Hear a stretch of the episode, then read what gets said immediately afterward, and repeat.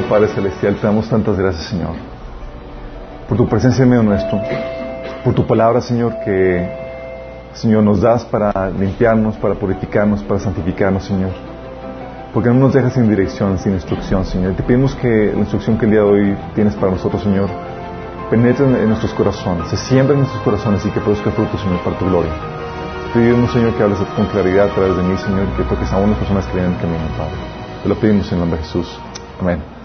Ok. Yo ya había preparado todo el día de ayer, estuve trabajando en el tema. Y en la mañana el Señor me lo cambia. Ah.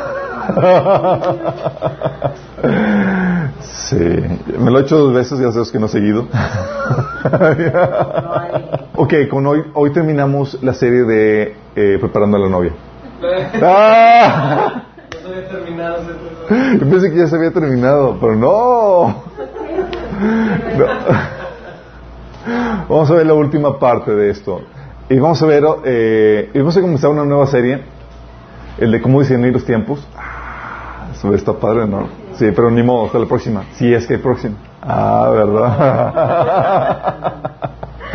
ok, ya está publicado, se llama Preparando a la novia.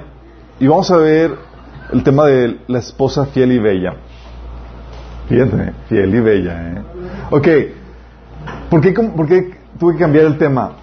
Tuve un sueño muy perturbador y, y el Señor me estaba hablando de, esas que te levantas y estás platicando, Señor, ¿qué anda con ese sueño, Señor? Y lo que había soñado era de un novio que estaba con su esposo, que estaba con su esposo y demás, y luego le encuentra a la esposa siendo infiel. Y fue fuertísimo. Y yo, ¡oh! me despierto así perturbado porque sentí lo que sintió el esposo y todo demás. Dije, ¿qué onda con esto, Señor? Y el Señor me, me hizo ver, así es conmigo. Sí. Yo, ¡oh! Y vamos a hablar acerca de eso. Sí, vamos a hablar de la fidelidad de la novia y demás. Y quiero que ah, comenzar con varios pasajes. Sí. ¿Sabes cuando en la Biblia se menciona el término de la novia de Cristo? Muchos consideran que la novia es el término de noviazgo que tenemos hoy en día. ¿Sí? De que, ah, pues tengo un novio, pues lo corto y tengo otro y andamos saliendo, andamos quedando, estamos, nos estamos conociendo y pues para ver si nos casamos y no. Sí, ¿verdad? Ese es el término que tenemos hoy de noviazgo. En el término bíblico de noviazgo es muy diferente. Cuando se habla de la novia, está hablando de la esposa. Son términos equivalentes. Sí. Déjame explicarte para entender esto del término de noviazgo, esposo y demás, déjame darte un contexto de, cómo se maneja el matrimonio en, los términos, en los tiempos bíblicos. En los tiempos bíblicos, cuando un joven suelo veía a una doncella y le agradaba para casarse con ella, lo que hacía es que pues platicaba, se conocían más, no había mm, propios términos noviazgo, eran amigos, se conocían y demás. Y cuando ya vio que le llenaba el, ojo, realmente iba con sus papás a la casa de la novia y se casaban ahí. Se hacía el compromiso de matrimonio, el, el desposamiento. Ahí, a partir de ahí, de ese pacto que se celebraban en, la familia, ¿sí? ya se consideraban casados. ¿sí? Y ese, ese, ese eh, ese matrimonio sí, eh, no estaba consumado como deberíamos, no se habían unido físicamente, pero lo que sí es en términos bíblicos es que se apartaba el novio para, a la casa de su papá para preparar un lugar donde él iba a vivir juntamente con su esposa. En esos términos, en esos tiempos, acuérdense que los hijos seguían o trabajaban la tierra de su papá porque ellos le iban a heredar. ¿Se acuerdan de eso? Entonces, era normal que el hijo viviera con su esposa en la, eh, al lado de la casa de sus papás, imagínense, suegros viviendo con desgracias que no estamos en, el, en esos tiempos. ¿eh? Pero, pero se llevaban bien, sí. Por fe. Eh, entonces se apartaba él para preparar eso, ya habiendo casado con ella, y estaba casado. Y el novio regresaba por la, por, la, por la esposa en un tiempo y que la esposa no sabía. Entonces era sorpresa. Y eso era la emoción del matrimonio. Era como que mi esposo eh, va a venir, mi novio va a venir en cualquier momento ya por mí. Y en el internet que se esperaba, mientras que él trabajaba en donde iban a vivir ellos como ya matrimonio, la esposa estaba pues ya apartada, ya no podía andar saliendo con ningún otro chico, ya era ya eran marido y mujer, se santificaba, o sea, y estaba apartada, sí, se tenía que era, tenía que ser fiel a su marido, pero también trabajaba en todo el proceso de embellecimiento, su el, vestido, el preparativo, las doncellas, para cuando llegara el novio poder estar listo. ¿sí? Ese era el término bíblico. De hecho, tú puedes ver eso en la Biblia. Cuando tú ves en la Biblia, entonces, cuando habla de que ya están desposados, tú puedes ver, están casados. Tal así que si, oye, una pareja estaba desposada, pero resulta que la chica desposada, o sea, sin haber consumado matrimonio ni nada, encontraba que se dormía, con algún otro, chico, ¿sí? Y ese le podía acusar de adúltero. Fíjate. ¿Por qué? Porque estaba violentando el pacto del matrimonio. Porque a partir de cuándo están casados? A partir de que hacen ese pacto público. ¿Sí? ¿Me explico? Por eso dice en Deuteronomio 22, del 23 al 24, dice, si hubiera una muchacha virgen, desposada con alguno, y alguno la hallara en la ciudad y se acostare con ella, entonces los sacaréis ambos a la puerta de la ciudad y los apedrearéis y morirán. La joven porque no, dio voces en la ciudad y el hombre porque humilló a la mujer de su prójimo. Así quitarás el mal de en medio de ti. Órale. Sí. Pues estaban desposados. Todavía no se unían físicamente, pero ya se debía el uno al otro. De hecho, es por eso que también tú entiendes que José y María aunque no se habían unido físicamente, estaban casados. Si tú ves en Mateo 1 del 18 al 19 que el nacimiento de Jesucristo fue así, estando desposada María con su, eh, su madre con José, antes de que se juntasen, se halló que había concebido eh, del Espíritu Santo. Entonces cuando ves aquí que estaba desposado, tú puedes entender que no eran novios, no estaban quedando. No es como que ah, José le hizo el cortón de que, ay no, pues ya, Sí, déjame buscar otra. No, era un asunto grave porque ya eran marido y mujer. Sí. Y vemos más adelante que en el versículo 26 que fue después de, que el nacimiento de Jesús que tuvo relaciones ya con María. Sí. Entonces, el matrimonio lo que tuvo es el pacto que, haces entre, que se hace entre los dos eh, públicamente, con testigos. Y eso es lo que sucedió, o ya sucedió conjuntamente con nosotros. Sí. Como iglesia hemos sido desposados a Cristo. No nos hemos unido todavía físicamente con Él, no estamos con Él físicamente, pero estamos desposados. Por eso Pablo decía en 2 Corintios 11, del 1 al 2, Pablo hablando de los Corintios, ojalá me toleráis, es un poco de locura, sí, toleradme, porque os celo con celo de Dios, pues os he desposado a un solo esposo, para presentaros como una virgen pura a Cristo. ¿Desposados? Sí, hemos sido desposados. De hecho, a la misma eh, modalidad de, ese matrimonio judío, lo que hizo Jesús en la Santa Cena fue hacer el pacto con la iglesia. Sí, así como los, como los judíos en, cuando esposaban a, la, Virgen, el novio, en señal de que la novia aceptaba a la Virgen, digo, la novia aceptaba el desposamiento, tomaban los dos una copa, ¿sí? Y celebraban una cena. Justamente así como Jesús lo hizo con sus discípulos, ¿sí? Que era parte del cuerpo de Cristo. ¿Vamos? De hecho, cada vez que celebramos la Santa Cena estamos recordando ese momento donde fuimos desposados por Jesús. ¿Sí? Y es por eso que, de hecho, Ezequiel 16, 8 habla de, ese pacto matrimonial que Dios celebró, con el pueblo de Israel, ¿sí? Y al igualmente Jesús celebró con nosotros. Dice, hice pacto contigo, dice el Señor soberano, y pasaste a ser mía. ¿Cuándo pasaste a ser mía? A partir de que se celebró el pacto. ¿Sí? Y ese pacto Dios ya lo celebró con nosotros. Entonces, ¿qué crees? En términos, en términos presentes, en términos eh, prácticos o actuales, eso de ser novia, la novia de Cristo, es ser la esposa de Cristo. Ah. y eso de ser la esposa de Cristo ya te conlleva, ya, ya, ya implica que tienes deberes conyugales en el sentido de que tienes que ser fiel. Sí. De hecho, así como, eh, bueno, algo, que también hacía el, el novio cuando esposaba a la novia en el tiempo judío es que le daba el dote a, la familia y daba regalos a la esposa, sí, a la novia. Y lo mismo hizo Jesús con nosotros. ¿Sí sabes qué regalo nos dio?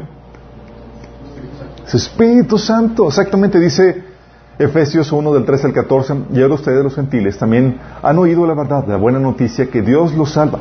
Además, cuando oyeron en Cristo, cuando creyeron en Cristo, Dios los identificó como suyos al darles el Espíritu Santo, el cual había prometido tiempo atrás. El Espíritu es la garantía que tenemos de parte de Dios de que nos dará la herencia que nos prometió y de que nos ha comprado para que seamos su pueblo. Dios hizo todo esto para que nosotros le diéramos gloria y alabanza. Si sabes que en los tiempos antiguos se pagaba una dote por la novia? Sí. O sea, querías casarte, te iba a costar. Todavía. Digo todavía, sí. Todavía, es cierto. Pero ahorita no se le paga nada a, los suegros. De hecho, ¿cuál es la tradición aquí? Que los suegros te, pagan la boda, ¿verdad? El, papá de la novia, bueno, en términos, eh, oye, querías casarte, por eso tenía el, el novio, tenía que tener la, madurez no solamente física, sino económica para poderse casar. Era una especie de traba donde quieres casarte, te va, tienes que tener cierta madurez económica para poder llevar a cabo. Y lo mismo hizo Jesús con nosotros, nos compró, dio la dote, sí, nos, compró con precio de su sangre y nos dio su Espíritu Santo, nos dio los regalos. Y así pasamos de ser suyos.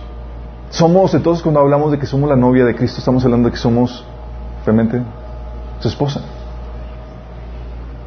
Y eso nos mete en un nivel de compromiso y fidelidad que no es el de una novia. Sí, y ese te demandan a ti deberes de una esposa propiamente. Y la fidelidad que Dios eh, demanda a ti es propiamente de una esposa. Sí, Dios demanda la fidelidad de una casada. Por eso, fíjate lo, cómo lo menciona aquí 2 de Corintios 11 del 1 al 4. Sí, dice Pablo, ¿cómo quisiera yo que me toleraran un poco de, locura? Sí, toleranme. El cielo que muestro por ustedes proviene de Dios ¿Te imaginas Dios celándote? Ustedes son como una doncella pura a la que he comprometido en matrimonio con un solo esposo que es Cristo. Pero me temo que así como la serpiente engañó a Eva con su astucia, así también los sentidos de ustedes sean de alguna manera desviados de la sincera fidelidad a Cristo. Porque si alguno, de, porque si alguno llega predicando a un Jesús diferente del que les hemos predicado, o ustedes reciben un espíritu diferente del que han recibido, o un evangelio diferente del que han aceptado, ustedes lo toleran bien. Fíjate cómo menciona aquí de que Pablo estaba preocupado de que, de que la iglesia de Corintios estuviera siendo infiel. Y estaba preocupado que así como la serpiente engañó a Eva, la serpiente otra vez haya hecho uso de sus engaños para engañar a la iglesia y que se hayan desviado de la sincera fidelidad de Cristo. De hecho, la versión nueva versión internacional lo pone, me temo que así como la serpiente con astucia engañó a Eva, los pensamientos de ustedes sean desviados de un compromiso puro y sincero con Cristo. La nueva traducción viviente lo pone, temo que de alguna manera su pura y completa devoción a Cristo se corrompa, tal como Eva fue engañada por la astucia de la serpiente. La completa y total devoción por Cristo. Y es que aquí, en donde tomar el papel de, esposa, a veces muchas veces no lo entendemos. No entendemos lo que implica, lo que significa, y, ni siquiera entendemos lo que significa eso de ser fiel. ¿Cómo le pueden hacer ser infiel a, a, Jesús? ¿Y cómo te mantienes fiel? ¿Sí? Oye, ¿no quieres llegar a ser acusada de infidelidad o que estuvieras haciendo, cometiendo infidelidades sin ni siquiera estar consciente de ello? Sería grave, ¿no? Y es ahí donde entiendes el término de santo, santidad. ¿Sabes? El término de santo, de santidad, no es un término que proviene de una cuestión religiosa.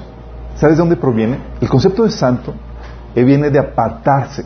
Significa que ya fuiste comprado y así como la novia se aparta y es exclusivo del novio, así pasa con nosotros. De ahí viene el término de santo. oye, eso significa que, que la novia guarda ciertas prerrogativas exclusivamente para el esposo. Puede platicar con otros, puede interactuar, pero está apartada para su esposo. Y ese término de apartarse, de guardarse para su esposo, es el término de, de ahí viene el término de santo. Santo es lo que significa apartarse para. No significa que seas una persona perfecta, sino apartada. Sí, de ahí viene el término. Por eso dice eh, el término de santo. ¿sí? Tiene que ver, todo parte del primer mandamiento que Jesús nos, nos marcó, de amar a Dios sobre todas las cosas, que dice, ama al Señor tu Dios con todo tu corazón, con todo tu ser, con toda tu mente. Y Primera Tesalonicenses 5.23 nos aclara a qué se refiere esto. Con todo tu ser, es con toda tu alma, espíritu y cuerpo. Dice Primera Tesalonicenses 5.23, y el mismo Dios de paz os santifique por completo, y todo vuestro ser, espíritu, alma y cuerpo sean guardado irreprensible para la venida de nuestro Señor Jesucristo. Entonces, cuando está hablando de tu espíritu, tu alma y tu cuerpo, está hablando de todo tu ser, que se guarde, que se santifique, que se aparte y se mantenga de forma irreprochable para la venida del Señor. Así como una novia se guarda para su esposo. Vamos entendiendo la, la mecánica aquí esto. Y cuando hablamos de que te mantengas, oye, santo en espíritu, ¿Cómo te santificas en el Espíritu? ¿Sabes tú que hay cosas que pueden contaminar tu espíritu? Así como cosas que pueden contaminar tu mente y tu corazón y cosas que pueden contaminar tu cuerpo. Qué fuerte, pero lo hay. De hecho, por ejemplo, en 1 Corintios 10 del 21 al 22, Pablo reclama a los, a los corintios porque estaban siendo contaminados en su espíritu al participar de cosas ocultistas. ¿Sí? Dice, Ustedes no pueden beber de la copa del Señor y también de la copa de los demonios. Vóytelas. Sí. Y pues en qué pasos andaban esos corintios. No pueden comer de la mesa del Señor y también de la mesa de los demonios. Sí. ¿Qué? ¿Acaso nos atrevemos a despertar a celos, los celos del Señor? ¿Piensan que somos más fuertes que Él? ¿Te, ¿Te imaginas Jesús enojado? O celoso, mejor dicho. Sí. Y dices, ay, eso es una imagen muy fuerte, pero tiene que ver por el hecho de la relación afectiva o amorosa que tiene contigo. Él te ve a ti como tu esposa, como su esposo. Sí. Y él anhela eso. Y el hecho de que, así como hay pasajes en la Biblia, en Proverbios y en, eh, otros más, donde habla de, del esposo celoso. Sí. Cantares. Cantares también habla de cerca de eso. Sí. Eh, y es algo que no te quieres meter. Imagínate un esposo, o tú imagínate, o sea, que tu esposa esté metiendo en adulterio, o que tu esposo, o sea, causa enojo. Es algo normal. ¿Por qué? Porque hay un compromiso de por medio. Hay un amor que se debe, una fidelidad que se debe. Aquí los clientes estaban participando de, de comida sacrificada de los ídolos. Y lo que contamina al espíritu es todas aquellas actividades ocultistas en las cuales muchos cristianos llegan incluso a meterse. Si ya hemos platicado eso en el taller de, de perturbación y posesión demoníaca, si quieren saber qué, de qué contamina el espíritu, es todas esas cuestiones. Sí, por eso dice 2 Corintios 7.1, como tenemos estas promesas, queridos hermanos, purifiquémonos de todo lo que contamina el cuerpo y el espíritu para completar el temor de Dios, la obra de nuestra santificación. ¿Hay cosas que contaminan el espíritu? Sí les hay. Si estos, estos corintios estaban participando y estaban teniendo comunión con demonios, y en, vez de con eh, apartarse para el Señor. Sí. Y así hay cristianos que tienen comunión por prácticas ocultistas con demonios y no se apartan para el Señor. Es una forma de adulterio espiritual. Imagínate. Oh, es como que no lo estás haciendo fiel al Señor. Y el Señor te cela. Así te cela. Pero Dios es, no tú puedes tener comunión con nadie, ningún otro espíritu, ni con otro ente más que conmigo. De tanto amor que tiene para contigo. Es parte de las prerrogativas que demanda a ti como esposo, esposa. Sí. Dice, oye, ¿y el cuerpo? Romanos 12.1 dice, por tanto, los eh, hermanos, tomando en cuenta la misericordia de Dios, les ruego que cada uno de ustedes, en adoración espiritual, ofrezcan su cuerpo como sacrificio vivo, santo y agradable a Dios. El cuerpo también se debe santificar. Sí. Se santifica andando en obediencia al Señor no andando en inmoralidad sexual ni cosas por el estilo. ¿Y el alma? ¿Cómo se santifica el alma? El alma se compone de mente, tu voluntad, tus emociones. ¿sí? Eso involucra lo que piensas, lo que crees, lo que sientes, tus motivaciones, el por qué haces las cosas. ¿sí? Si realmente eso haces por amor genuinamente a Dios o por egoísmo o por fama. ¿sí? Y es ahí donde el Señor quiere que, santificarnos en nuestra alma Y cuando habla de, santificarnos en cuestión de la mente, por ejemplo, habla de nuestras creencias, habla de, ser fiel a la palabra de Dios.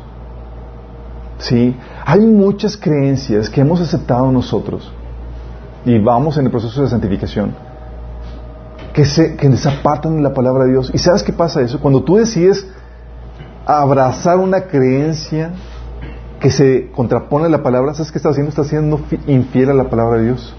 Y lo peor de todo esto es que haces a Dios mentiroso porque prefieres creer en otras cosas antes que lo que la, Biblia dice. Sí, o sea, no solamente eres infiel, lo insultas en ese sentido. Efesios 5 del 25 al 26 habla que la palabra es lo que te ayuda a mantenerte santo, limpio. Dice que Jesús entregó su vida por ella, la, novia, a fin de hacerla santa y limpiarla, alabarla mediante la purificación de la palabra de Dios. Fíjate, la palabra cómo se utiliza para santificarnos. Entonces, si la haces a un lado o, eres selectivo en ella, obviamente vas a, puedes ser acusado de infiel, de adúltero. Sí. Y en cuanto a, nuestro amor, a nuestra devoción, el Señor demanda no solamente que haya fidelidad en nuestra mente, en nuestras creencias, sino también que haya fidelidad en, nuestras emociones. Jesús, fíjate lo que decía a sus seguidores, el que ama a padre o a madre más que a mí, no es digno de mí. El que ama a su hijo o hija más que a mí, no es digno de mí. ¿Está pidiendo fidelidad? ¿Devoción? Eso viene en Mateo 10:37. Suena a un esposo celoso que te está desposando y está diciendo, quiero que seas solamente mía. Tu amor y tu devoción me pertenecen a mí. Qué fuerte, ¿no? Y sin embargo,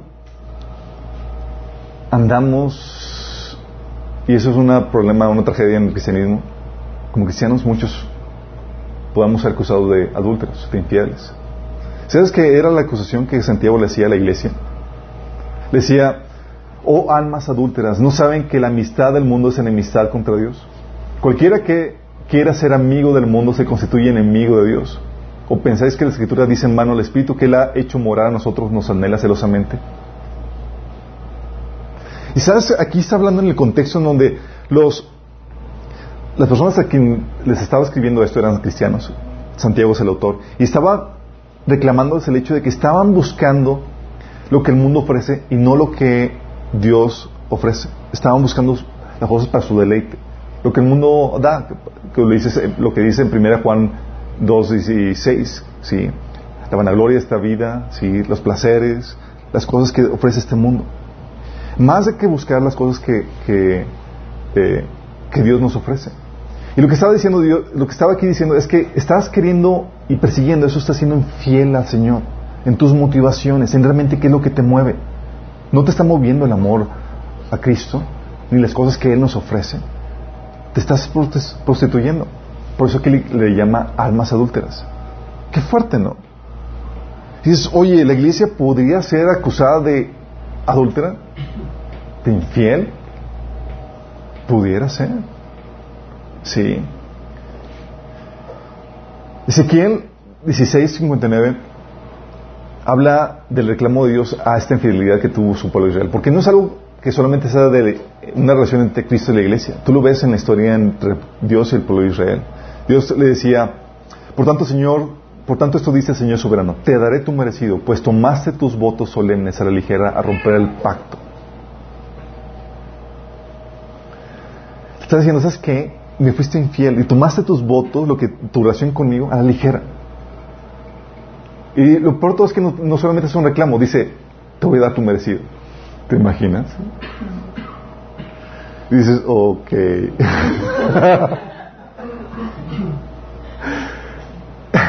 está, está, hablando de una esposa, de, de, un, de un esposo celoso. De hecho, en Apocalipsis 17, ah, trae esta escena, esta novia infiel, ¿sí? Um, Juan tuvo una visión de, una mujer, ¿sí? Que se le acusaba de, inmoralidad, de adulterio. Y, y, dice Juan que se quedó asombrado con gran asombro. Esto es lo que dice, me llevó el espíritu al desierto y vi una mujer sentada sobre una bestia escarlata, llena de nombres de blasfemia, que tenían siete cabezas y diez cuernos. Y la mujer estaba vestida de púrpura y escarlata y adornada de oro y de piedras preciosas y de perla. Tenía en la mano un cáliz de oro lleno de abominaciones y de inmundicia de su fornicación. Nada más con que te dice, oye, de su inmundicia de su fornicación, una mujer, ¿quién es? Sí, lo dice. Y en su frente un hombre escrito, misterio, Babilonia la grande, madre de las rameras y de, de las abominaciones de la tierra. Vóytelas. ¿Sabes que la única razón, la única forma en que puedes acusar a alguien de, fornicar, de adulterio, de adulterio, es porque estuvo casado o según esto estaba desposado con alguien más? Tiene que ser alguien desposado. Y el hecho de que sea alguien que le llame adúltera, fornicaria, sabemos que tiene que ser alguien que represente al pueblo de Dios o que tenga el título de representar al pueblo de Dios. Está hablando de la iglesia infiel, adúltera. Sí. Luego te ves el pasaje y dices, Dios ahí dándole su merecido a, la iglesia, a esta iglesia adúltera. ¿Sí? Y eso es lo que pasa con nosotros. A veces menospreciamos o no entendemos lo que la fidelidad que Dios demanda de nosotros. Y luego más en el tiempo que estamos hoy viviendo. Nos ha tocado casos donde el ser infiel dentro del matrimonio en los tiempos que estamos viviendo llega a ser incluso la moda. ¿Han escuchado las parejas swingler, ¿cómo se llama? swingers que intercambian parejas y demás. O pláticas con, personas que dicen, no, es que eh, mi esposo pensó que, que, le está haciendo infiel. digo, no físicamente, porque sí, soy infiel, digo, no, físicamente no importa, pero emocionalmente sí. Sí, porque ahorita llegamos a un punto donde pareciera que no sabemos exactamente ni siquiera qué es fidelidad, o qué es lo que se demanda en el matrimonio, qué es lo correcto. Y cuando Dios demanda fidelidad de nosotros como pueblo, entonces está hablando de, oye, de no desviarte su palabra, ser fiel a su palabra. Si tú sigues tus propios razonamientos y ideologías del mundo, estás siendo infiel al Señor en ese sentido. Está hablando de, de no amar las cosas de este mundo. Si ama las cosas de este mundo, se te acusa como adúltero, como Santiago acusó a los cristianos ahí. Habla de buscar lo que, de no buscar lo que el mundo ofrece, ¿sí? de buscar lo que está arriba, de no prestar tu cuerpo a, desobediencia, a fornicación, a inmoralidad sexual, ni a involucrarte en prácticas ocultistas, de mantenerte santo en pocas palabras. Si no, se te puede acusar de esposa adúltera. Sigamos entendiendo lo que... Y es aquí donde dices, ¿cómo estamos como cristianos, como cuerpo de Cristo en ese sentido?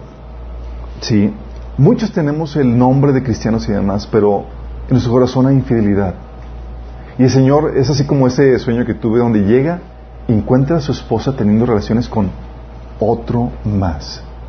¿Sabes lo fuerte y lo desgarrador que es eso? No sé, no me lo imagino, digo, nomás con imaginarme lo tengo. Pero es fuertísimo. Pero si llega el Señor y es, oh my God. Por eso tenemos que estar conscientes de qué nos implica entonces a nosotros el ser la esposa, la novia de Cristo. Demanda de ti y de mi fidelidad. En espíritu, en alma y en cuerpo. Él quiere que tus sentidos no se desvíen de, de una completa devoción a Cristo, a su palabra. Que lo que más ames sea Él, nadie más. Si hay algo que amas más, el Señor te puede reclamar de infidelidad. Y es aquí donde entramos a una situación. Entonces, ahorita la, situación que tenemos con nuestro Señor Jesús, ¿saben cómo se, se, asemeja? Somos la esposa de Cristo, ya desposados, todavía no nos unimos físicamente con Él, no nos hemos encontrado.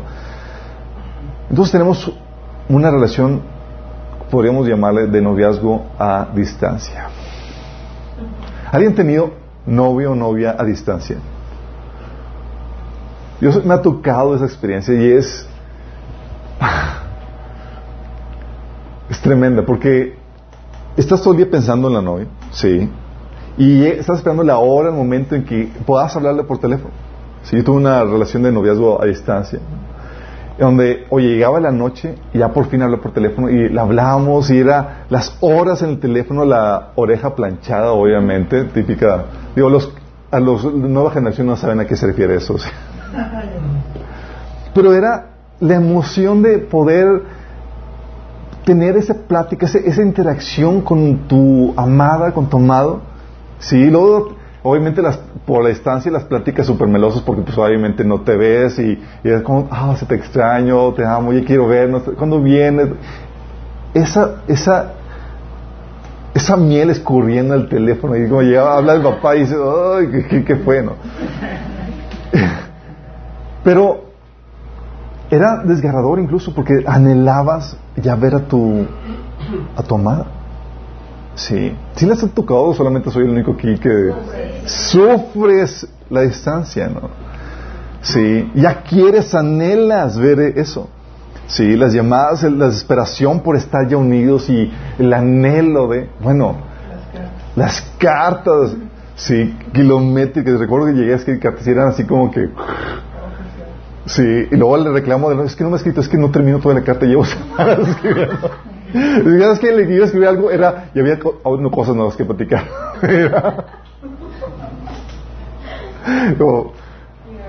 es una las nuevas generaciones batallan para comprender esto, sí, pero ahorita ya un mensajito, un WhatsApp y ya. ¿Qué onda? ¿Qué onda? pero estas relaciones de noviazgo, de hecho, en inglés eh, hay un dicho que dice eh, love from afar. Eh, makes fonder the heart o algo así, es que hace que el amor de distancia crezca sí, y florezca todavía más. Y es aquí donde dices, oye, somos una esposa de Cristo. ¿Cómo nos deberíamos de ver en esta relación que tenemos a distancia con su Salvador? Añorando, ¿no? Tiene sentido. O sea, como que despreocupados del novio tratando de llamarte y no te encuentran. y días sin llamar, y días sin... Y, pues, no, no me contesta. Sí. Pero sí, sí me explico. O sea, te imaginas, o sea, qué, qué emoción, o sea, te imaginas una novia o un novio así como que lo tratas de buscar, nomás no lo encuentras, tú ya anhelando verla y toda la cosa, y ella despreocupada en sus asuntos, en la escuela, aquí, oye, una semana, dos semanas sin contar, luego te, le contestas, no, es que, pues es que tuve que salir con mis amigas y, ay, no exageres, y, o sea, ¿te imaginas la cena? Sí, el novio cardíaco porque no ha tenido ese tiempo de, noviazgo y demás, y la novia es preocupada, sí, nada, y el novio, quiero verte, ah, sí, la novia es preocupada, ah, pues cuando vengas, pues ya nos vemos, y ¿te imaginas así? Preocupé.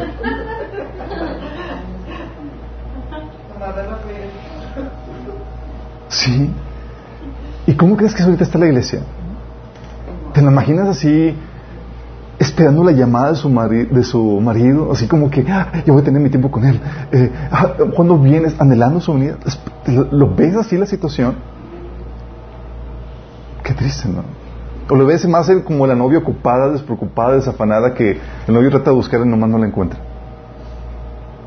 Qué triste, ¿no? ¿Sabes cuál es la actitud que, tú, que la Biblia muestra acerca de, la, de la novia? Tú ves en la Biblia una, la actitud de una novia desesperada por su novio, por su esposo. Así. En Apocalipsis 22, 17 dice, el espíritu y la esposa dicen, ven, ven. Si te extraño, ya quiero verte. Tenelo. Sí, es como que, oye, ya quiero ver a mi novio. Sí. Y todos los que oigan esto digan ven. ¿Sabes por qué dice que todos los que oigan digan ven? te invita a que formas parte de la novia. sí. De hecho, porque le dices 22, 20 dice, aquel que es testigo fiel de todas estas cosas dicen, sí, yo vengo pronto.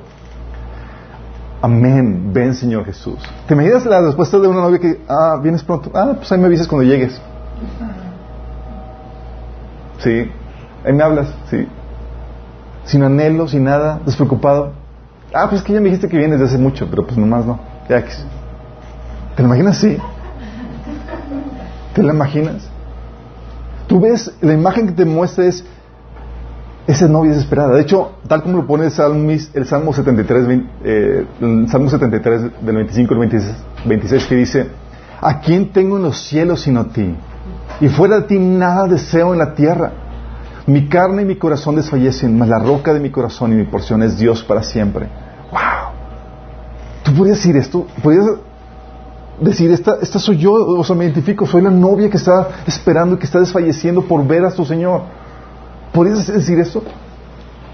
O sea, puedes decir, oye, ¿a quién, o sea, ¿a quién tengo los cielos sino a ti? Y en la tierra nada deseo. Sí. Tú podrías tener esta actitud. ¿Cómo ves ahorita en la radiografía? ¿Estamos así en la iglesia en cuerpo general, así anhelando, esperando a la novia? ¿O lo ves así como que medio preocupados, afanados en otras cosas y el novio así como que nadie lo pela ni lo fuma? Sí. ¿Puede tener eso? Hay un clamor dentro de nosotros, Señor, ya ven. Ya como tu esposa te decimos, vuelve por nosotros. Hay eso. Ahí está, esa novia desesperada, esperando la, llamada de su, de amado, de que ella venga y clamar al Señor cuando vienes. Sí. ¿Cuánto más vas a tardar? Sí. Romanos 8, 22 23 habla de este gemir que debería haber dentro de nosotros, como iglesia. ¿Sabes que una especie de gemir? Dice, sabemos que toda la creación todavía gime a una, como si tuviera dolores de parto. Y no solamente ella, sino también nosotros mismos, que tenemos las primicias del Espíritu, gemimos interiormente, mientras que aguardamos nuestra adopción como hijos, es decir, la redención de nuestro cuerpo. Diciendo, ¿sabes qué? gemimos. ¿Y por qué gimes? Ya quieres ver tu donde se completa la redención, donde estás unido, por siempre, unido con Él por siempre. Sí. Si no hay este gemir, si no hay esta pasión, si no hay este anhelo, algo está mal contigo. Sí. Seguramente estás siendo infiel y tu devoción como esposa se ha desviado a alguien más o algo más. Si vamos explicando, me estoy eh, dando a entender, no sé si te estoy transmitiendo. Por eso, por eso Pablo, tal era su devoción al Señor que decía en Filipenses 1, 21 al 23, decía, para mí, porque para mí el vivir es Cristo y el morir es ganancia. Tú sabes, hay dos formas de llegar a de, encontrarte con el Señor. Una es con la muerte y la otra es con el rapto. sí. Decía, para mí el vivir es Cristo si aquí lo aguanto es porque estar haciendo lo que el Señor me pidió, mi amado me está pidiendo. Pero morir es ganancia, ¿por qué? Porque voy a estar con Él. Fíjate cómo lo pone. Dice, porque para mí el vivir es Cristo y el morir es ganancia. Ahora bien, si seguir viviendo en este mundo representa para mí un trabajo fructífero, ¿qué escoger? ¿Qué escogeré? No lo sé. Me siento presionado por dos posibilidades. Deseo partir y estar con Cristo, cuando dice amén. Que es muchísimo mejor pero por el bien de ustedes es preferible que yo permanezca en este mundo. Fíjate cómo se estaba partido en dos. O sea, quisiera ya estar por fin unido con mi, con mi amado. Pero, ay, nada más porque ustedes me necesitan. sí, y, esta actitud debería estar en nuestros corazones. Es, quisiéramos estar ya con nuestro amado. Pero la única razón que nos ata aquí es por amor a los que han de ser salvos. Es como que es como que a los que estás orando porque se convierten es como que ya, Señor, que se conviertan, por favor. Sí, pero esa era la actitud que tenía, por eso decía, estoy entre dos cosas.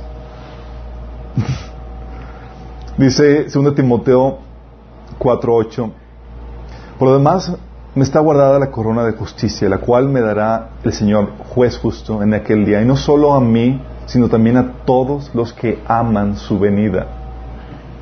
¿Sabes que muchos cristianos hoy en día resienten la venida del Señor? Están tan involucrados, tan apasionados con sus cosas, que no quieren que el Señor los interrumpa. Yo debo conocer que sí era yo al inicio. Cuando empezaba la venida del Señor, para mí era, ay Señor, ahorita no vengas. Qué heavy, ¿no? Imagínate que, que novia era, ¿no? Así como que esto. Pero sí era, la verdad, era así porque estaba tan entretenido en las cosas que estaba haciendo, los proyectos que estaban aprendiendo, está, realmente los amaba más que a Dios. Acabo de comprar un nuevo y, estoy haciendo esto y quiero ver el resultado de aquello y tal proyecto y tal cosa. Y era, el novio me hablaba, eh, eh, espérame, estoy, sí. Y, realmente no amaba su venida, la resentía, me dolía.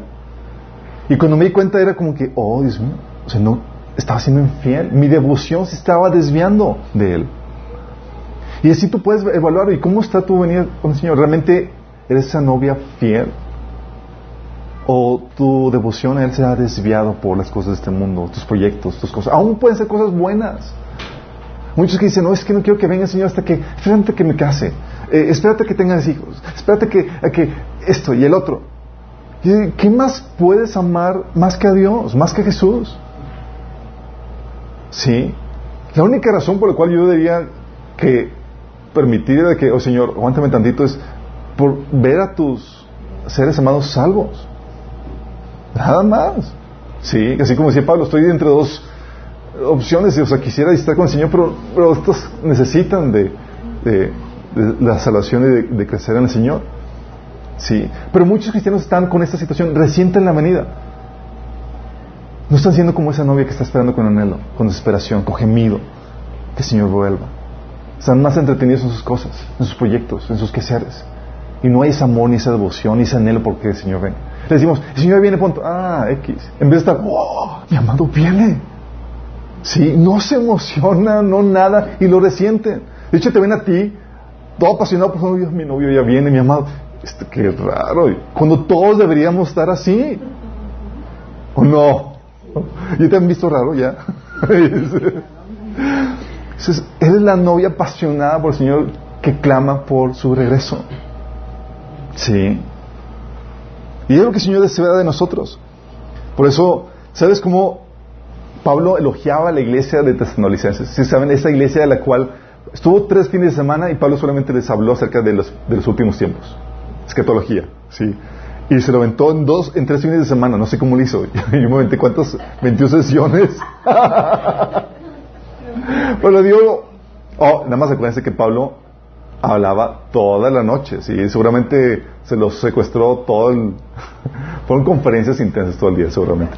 Pero bueno, ¿y sabes cómo elogiaba a esta iglesia de tesanolicenses? Ella, se fue Pablo eh, después del tercer fin que estuvo ahí con ellos y empezó la iglesia a, vivir una persecución muy fuerte y él estaba preocupado de que la iglesia no haya sobrevivido su fe.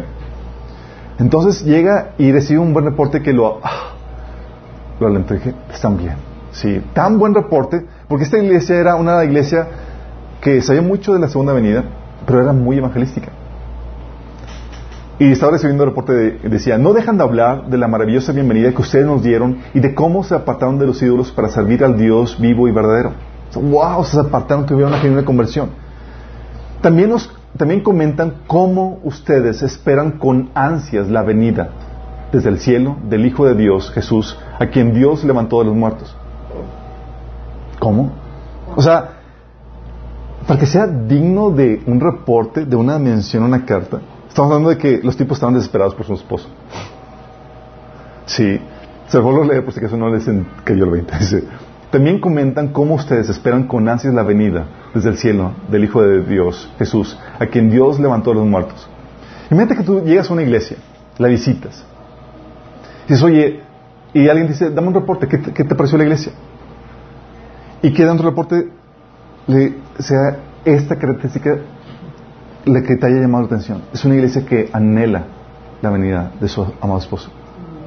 ¿Cuántas iglesias conoces así? Que están en ese modo de anhelan. es triste, ¿no? Es triste ver que el novio, el esposo puede encontrar a su esposa siéndole infiel. Una devoción desviada. Que cuando digas el esposo, ya vengo pronto, el novio ya, chin, ya viene. Qué fuerte, ¿no?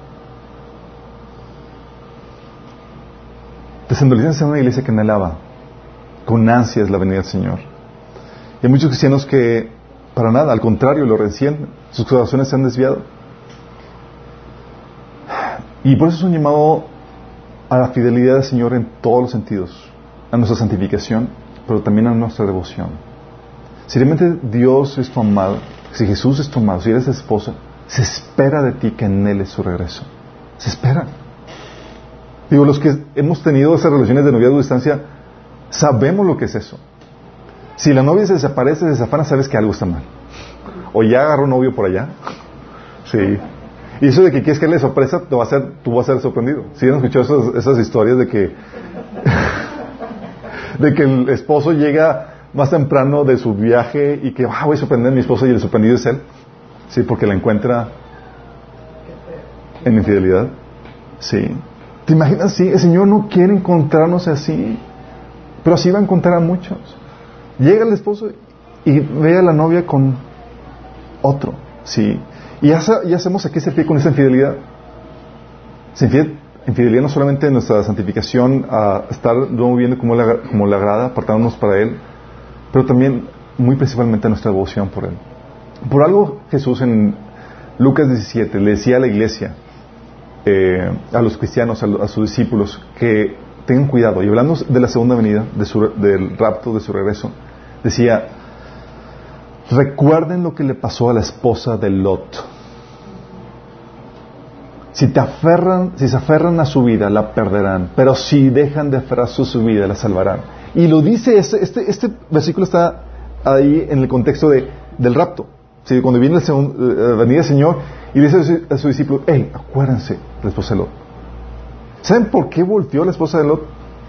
No me digan que por curioso, por favor. Pero quiero ver cómo está. ¿Por qué volteó? ¿Se acuerdan? Si se acuerdan de eso, digo, de escuela dominical. Porque amaba sus cosas. Sí, ella salió de, Sodoma y Gomorra, pero Sodoma y Gomorra no salió de su corazón. Ella volteó, estaba mis cosas, imagínate, ¡ah! mi nueva licuadora, mi estufa nueva, mi, todas esas cuestiones. La vida que estaba disfrutando ahí le costó deshacerse de ella. Y la problemática que dice Jesús en ese contexto de su regreso, que cuidado como la porque su venida va a poner, va a sacar a luz lo que hay realmente en su corazón. Muchos van a, cuando venga el Señor, van a decir, ¡Ah! y van a resentir su regreso, sacando a relucir ese corazón desviado o adúltero, así como lo había en la esposa de Lot. Qué fuerte, ¿no? Por eso tenemos ahorita que ponernos, oye, si te has encontrado infiel en ese sentido, si tu devoción se ha desviado, si no te emocionas con su regreso, es para ponernos a cuentas con el Señor. Sí. Es para poder poner el corazón de forma correcta. Estaba platicando con una amiga y mandamos, no sé si les llegó a algunos aquí unos links acerca de, un resumen de taller de esquetología. Sí, en 15 páginas lo mandamos a todo el mundo. Y honesta amiga la, vio y me, dice que le dolió y lo resintió porque se acuerda lucir eso mismo que estaba en su, corazón, que estaba mal. Porque me dice, me estaba doliendo el regreso del Señor. Porque tengo muchos planes, muchos proyectos y demás. Y me estoy dando cuenta que mi corazón no está bien delante de Dios. Y yo, bienvenida al club, ya pasé por eso. y todos pasamos por eso. en un punto, tienes que... Pero estas situaciones su regreso saca a relucir lo que hay en tu corazón y es para que lo pongas en la actitud correcta. Si andabas coqueteando con alguien más, si tu devoción estaba decayendo, es para vuelve a la primera devoción, vuelve al primer amor. Sí, que lo que más anhele sea Él. Que otra vez te pueda, te pueda encontrar el Señor esperando su llamada, teniendo esos tiempos devocionales donde, pues es lo único que tenemos ahorita. sí, donde tienes tu cita divina con el Señor donde lo anhelas, donde le dices, Señor, ya ven. Si has orado, algunos ya han orado, Señor, ya, por favor. bueno, que estamos suficientes. Y Señor no. Pero en el Inter, la novia cuando está esperando, cuando está en esta espera, cuando está eh, apasionada por su novio, debe mostrar no solamente esta devoción, sino este entusiasmo por el novio y debe estarse alistándose. Sí, debe estar alistándose. Ok, ¿cuántos casados, casadas hay aquí? Mm, ok, ok. ¿Se acuerdan de su momento de, de, cuando el preparativo para la boda? La emoción que era. Escoger el vestido y las, las, oye, verificar un lugar acá y, la emoción de que, ah, este vestido y este otro y los preparativos y, y toda la emoción. Sí. Oye, y luego arreglándote, empezar las dietas. ¿Se acuerdan las dietas? Ah, es que nunca con el vestido. Empezaron con todo el ajetreo de... ¿Para prepararte para qué? Para la boda. es el mega evento, especialmente para las mujeres. Para el hombre... Eh, también. Sí, pero...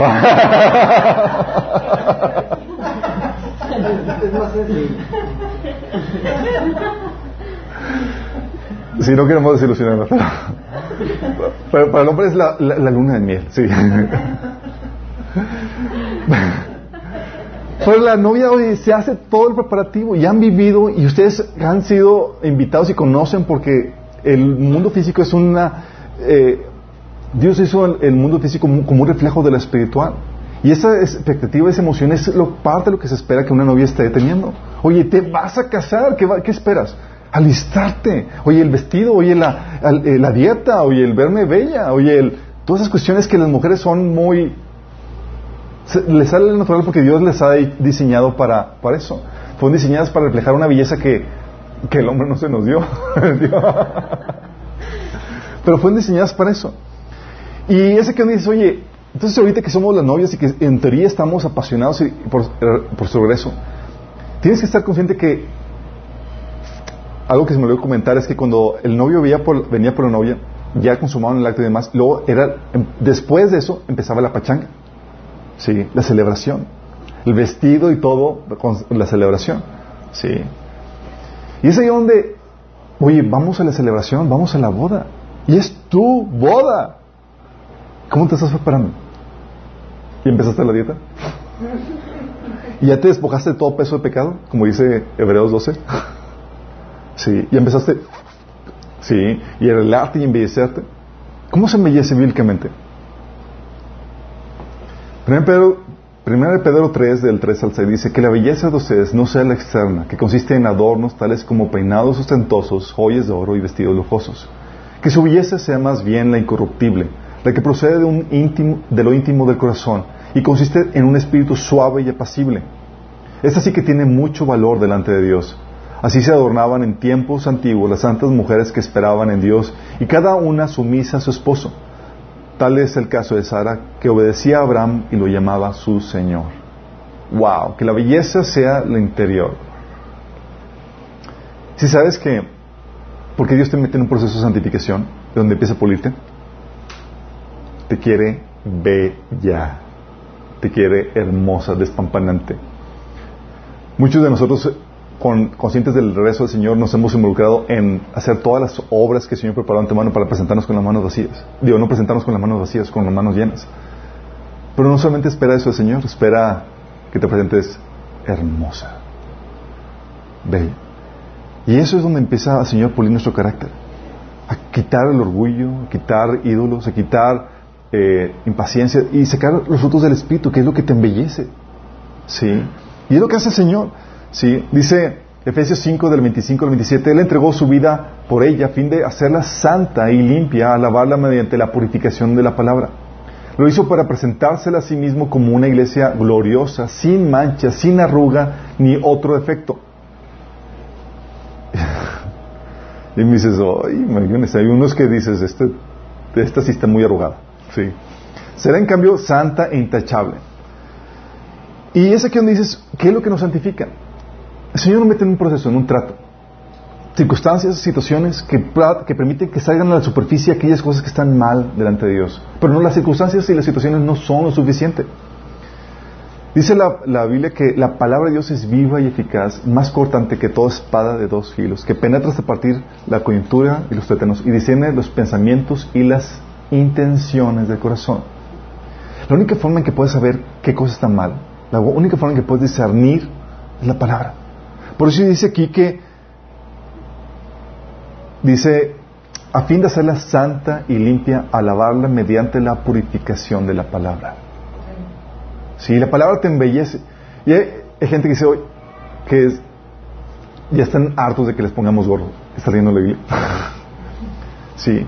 Porque es mejor que cualquier maquillaje, chicos. Si el maquillaje hace eso, maquilla las imperfecciones. La palabra las quita. Sí, purifica, lava. Oye, no tienes que ponerle aquí ningún corrector ni nada, este las quita. Te hace realmente bella, genuinamente. Entonces, por eso Dios, no solamente en esta, como preparativo para su rezo, quiere que estés haciendo las obras que Él preparó en tu mano, que te estés embelleciendo. Y hay mucha gente que dice, es que no puedo servir al Señor y no, no, no he podido ser esto ni el otro, eh, pero sí puedes embellecerte. Sí. Hay jóvenes, hay adolescentes que sus papás por X o Y, por la escuela y demás, no, no pueden servir al Señor como les gustaría y demás. Pero sí pueden embellecerse ahí. Porque el fruto del Espíritu, ¿sabes dónde lo puedes sacar? ¿Dónde lo puedes generar? ¿Dónde lo puedes forjar? En donde sea. Lo llevas contigo. Sí. Y el Señor va quitando en ti orgullo, va quitando soberbia, va quitando necedad, va quitando todas esas cosas que no le agradan para que te puedas presentar delante de Él como esa novia. A fin de cuentas, oye, te vas a presentar a tu, tu esposo y ya viene pronto. No te vas a poner bella para Él. Sí. Y es ahí donde entra la palabra y el Espíritu y el trabajo que el Señor hace poniéndonos y exponiéndonos en circunstancias, en situaciones.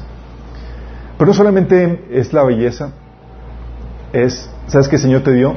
No solamente nos dio el Espíritu, nos da ahí una cantidad de dinero, de riqueza para que, dice, cómprate tu vestido.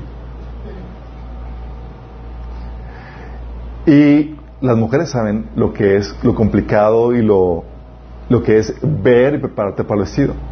Sí. Y tú visualizas, las mujeres típicamente visualizan el vestido, están buscando ahí los, en los videos, en, en, en, internet y más cómo les gustaría que fuera y todo eso. ¿Alguien aquí tuvo un vestido de novia como lo soñó, como lo deseó? ¿O tuvo? Sí. Genial. Bueno, el Señor te dice que tienes que preparar también tu vestido. ¿Sabes qué es tu vestido? Dice Apocalipsis 19.8, y a ella se le ha concedido que se vista de lino fino, limpio y resplandeciente, porque el lino fino es las acciones justas de los santos. Wow. Muchos saben que tenemos al esposo, al novio, que fuimos desposados con Cristo, y no se preparan ni una céntima para la boda. ¿Te imaginas que llega el novio y te encuentra toda fea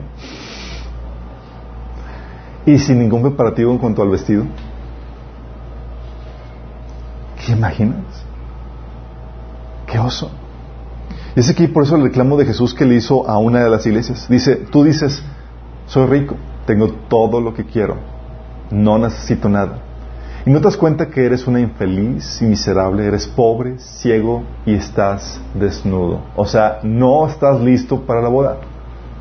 Qué fuerte. ¿Se acuerdan cuando el Señor, en el momento de la boda, de la celebración, el rey ve a uno de los invitados y le dice, ¿y este cómo entró aquí? Mateo 22, 11 dice, y, entró el rey para ver los convidados y vio a un hombre que no estaba vestido de boda. ¿Te imaginas? ¡Qué oso! ¿Tú crees que te van a dejar entrar a la celebración así? No. No. Sí, y no que no sea salvo. Pero seguramente la pachanga y demás, pues obviamente si las buenas obras son, si el lino fino, limpio resplandeciente son las acciones justas de los santos, qué vergüenza, qué vergüenza presentarte la verdad así. Y es lo emocionante de esto. Por eso les, el tema de hoy es la iglesia fiel, la esposa fiel y bella. Si realmente estamos desposados a Cristo, si realmente Él es nuestro amado, si realmente vamos a vernos con Él para celebrar nuestra boda, se espera de ti ese entusiasmo, ese preparativo. Se espera que, así como ya algunos se han estado y nos hemos puesto en esa sintonía, a partir de que hemos sabido que el Señor, estamos en la víspera de su regreso, que el Señor viene pronto, hemos estado, ah, déjame servir Señor y toda la cosa. Es como el vestido, el vestido, tenemos que juntar aquí todo para, sí, hemos estado muchos, ¿no? Déjame ver, ¿en qué, sirvo? ¿Cómo te ayudo? ¿Y cómo sigo Señor? Y, y cambiamos de las prioridades del mundo a las prioridades de las cosas de Dios. Pero no solamente es eso, es, se espera que estés embelleciendo con Él. Que sea lo que más anheles. Que lo que que tu espíritu que tu alma pueda gemir por su regreso.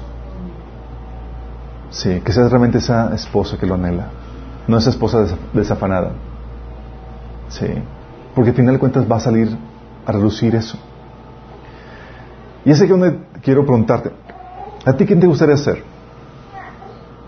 Esa esposa que le echa en carro porque está completamente enamorada de su Señor, que ya lo anhela ver que te, el Señor ya viene pronto, estás emocionado y compartes el entusiasmo con más personas y te tachan de qué loco, qué fanático. Sí. ¿O prefieres ser de la, de la novia que se ve cool, se ve tranquila, que no pasa nada? Sí. No muestra ninguna emoción y está abocada a sus, a asuntos aquí terrenales. El Señor, el esposo le habla, le habla y nomás no la encuentra y no se prepara y no está emocionada por su regreso. ¿Cuál prefieres ser? Si buscas la gloria del hombre, te vas a preferir ser esa, la, persona, la esposa cool, tranquila, que ecuánime, ¿sí? Pero si estás apasionada por el Señor, vas a querer ser la esposa que muestra esa emoción, ese regreso. Que está preparando su vestido, que está embelleciéndose, está con la dieta previa de. Está lista para la boda. Que seamos esa esposa, que seamos esa novia. Sí. Yo no sé tú, yo no quiero correr el riesgo a perder ese entusiasmo y que el Señor se desencante conmigo. Sí, que diga, no, pues esta novia no más. Sí. Porque es triste. A los que hemos tenido noviazgo a distancia sabemos y hemos notado cuando la relación va mal porque ya no te contesta con el mismo entusiasmo, cuando ya no le contestas cuando antes a la primera, cuando dices, oh, algo está mal. Sí. Y sabes que algo está mal. Ya no ya no celebra contigo la posibilidad o la boda y nada más ya ha caído en un desencanto. El Señor sabe cuando tu corazón está mal. Sí, el Señor sabe cuando estamos fríos. El Señor dice, quiere que estemos calientes por Él, que estamos apasionados por Él. Y es lo que el Señor quiere. Tú es parte del preparativo para su regreso, como esposa, como novia de Cristo. Se espera ese entusiasmo. Se espera ese anhelo. Se se espera ese preparativo. Sí. Que no seas como la novia que no le importa. Por favor. Sí. Hay muchos que están así, pero que tú no seas uno de ellos. Que Pablo, si fue, escribió una, carta de, de, ti o de nosotros, que pueda decir, anhelan apasionadamente el regreso de su Señor. Sí. Tal vez algunos ni siquiera son parte de la novia. Sí. Y te quiero invitar a que te esposas con Cristo. ¿Sabes qué? El Señor llega y dice, eh, ¿quieres casarte conmigo? ¿Sabes qué implica? Ser parte de la novia, casarte con Él implica que Él se va a convertir en tu Señor. Sí. Tal cual como una relación de matrimonio. Él va a ver por ti, va a amarte. Sí. Él ya ha mostrado el amor que tiene contigo, pero va a implicar que tú te sometas a Él. ¿Quieres esposarte con Cristo? ¿Quieres casarte con Él? Si crees que Jesús murió por ti en la cruz y resucitó para pagar tus pecados, tú puedes aceptar eso. Y si estás dispuesto a arrepentirte, decir, a dejar ser tú el Señor de tu vida, para aceptarlo a Él como tu Señor, como tu esposo, como tu Salvador. Si estás dispuesto a hacer eso, ya sabes lo que implica. Va a implicar fidelidad de tu parte, fidelidad a su palabra, fidelidad en espíritu, alma y cuerpo. Sí, una completa devoción a Él. Si quieres hacer eso, déjame decirte que los que hemos ya experimentado esta relación con nuestro amado Señor es lo mejor que te puede pasar. Tener a alguien que, hay mucha gente que se queja y se, y se, sí, se queja amargamente porque a nadie le importa, ni nadie lo quiere pero tener a alguien que está cacheteando la banqueta por ti, que dio todo por ti, es lo mejor que te pueda pasar. Yo te digo, acepta ese compromiso que el Señor quiere hacer contigo. Y si quieres hacerlo, nada más es cuestión que se lo digas en oración, que le digas, sí, acepto. Y te quiero guiar a eso si quieres hacer, tomar esa decisión.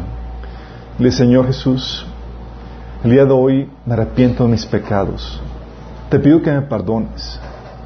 Y hoy acepto tu salvación el regalo del perdón y la vida eterna que tú compraste para mí en la cruz. Yo creo que moriste en la cruz y que resucitaste al tercer día. Yo acepto tu perdón, tu vida eterna y el compromiso que conlleva el ser esposa tuya. Hoy acepto ese compromiso, Señor. Si hiciste esto, has pasado de muerte a vida y el Señor te ha dado su Espíritu Santo como primicia de esto. Señor espera fidelidad. Y de nosotros, de todos los demás que ya hemos aceptado esto, ¿cómo está tu amor y devoción por tu amado? ¿Te emocionas cuando vas a hablar con él por teléfono? ¿En tus tiempos devocionales? ¡Ah, mi tiempo con él! desbordas de miel por Él. Sí. ¿Estás expectante? ¿Estás preparándote para su regreso? ¿Y empezaste con la dieta? ¿Y te empezaste a embellecer? ¿Cómo vas con el vestido? ¿Estamos listos? Si el Señor viniera hoy, ¿encontraría en ti una novia lista? ¿O encontraría la esposa de Lot? ¿Cómo sería? Que el Señor nos encuentre como esa novia esposa lista. ¿Oramos? Padre Celestial, damos gracias, Señor. Porque sacas a relucir por medio de tu palabra, Señor, lo que hay en nuestro corazón, Señor. Y no queremos ser como esa novia que resiente tu regreso, Señor.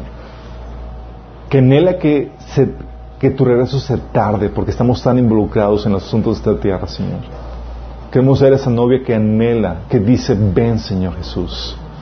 Que gime dentro de ella para buscando la adopción como hijos, tu regreso, Señor, donde se completa la redención que tú compraste por nosotros, Señor. Señor, y anhelamos eso con todo nuestro corazón, Señor. Que nuestro corazón se alinee a ese sentir, Señor. Si hay algo que está mal, Señor, perdónanos por esa infidelidad, Señor. Que podamos ser fieles hoy de, de aquí en adelante, Señor, todos los días de nuestra vida, viviendo y caminando en esa devoción. Que para nosotros el vivir sea Cristo y el partir, Señor, sea ganancia. Que esto sea en su corazón, Señor. Te lo pedimos en nombre de Jesús. Amén. Vamos el próximo domingo, misma hora, en el canal.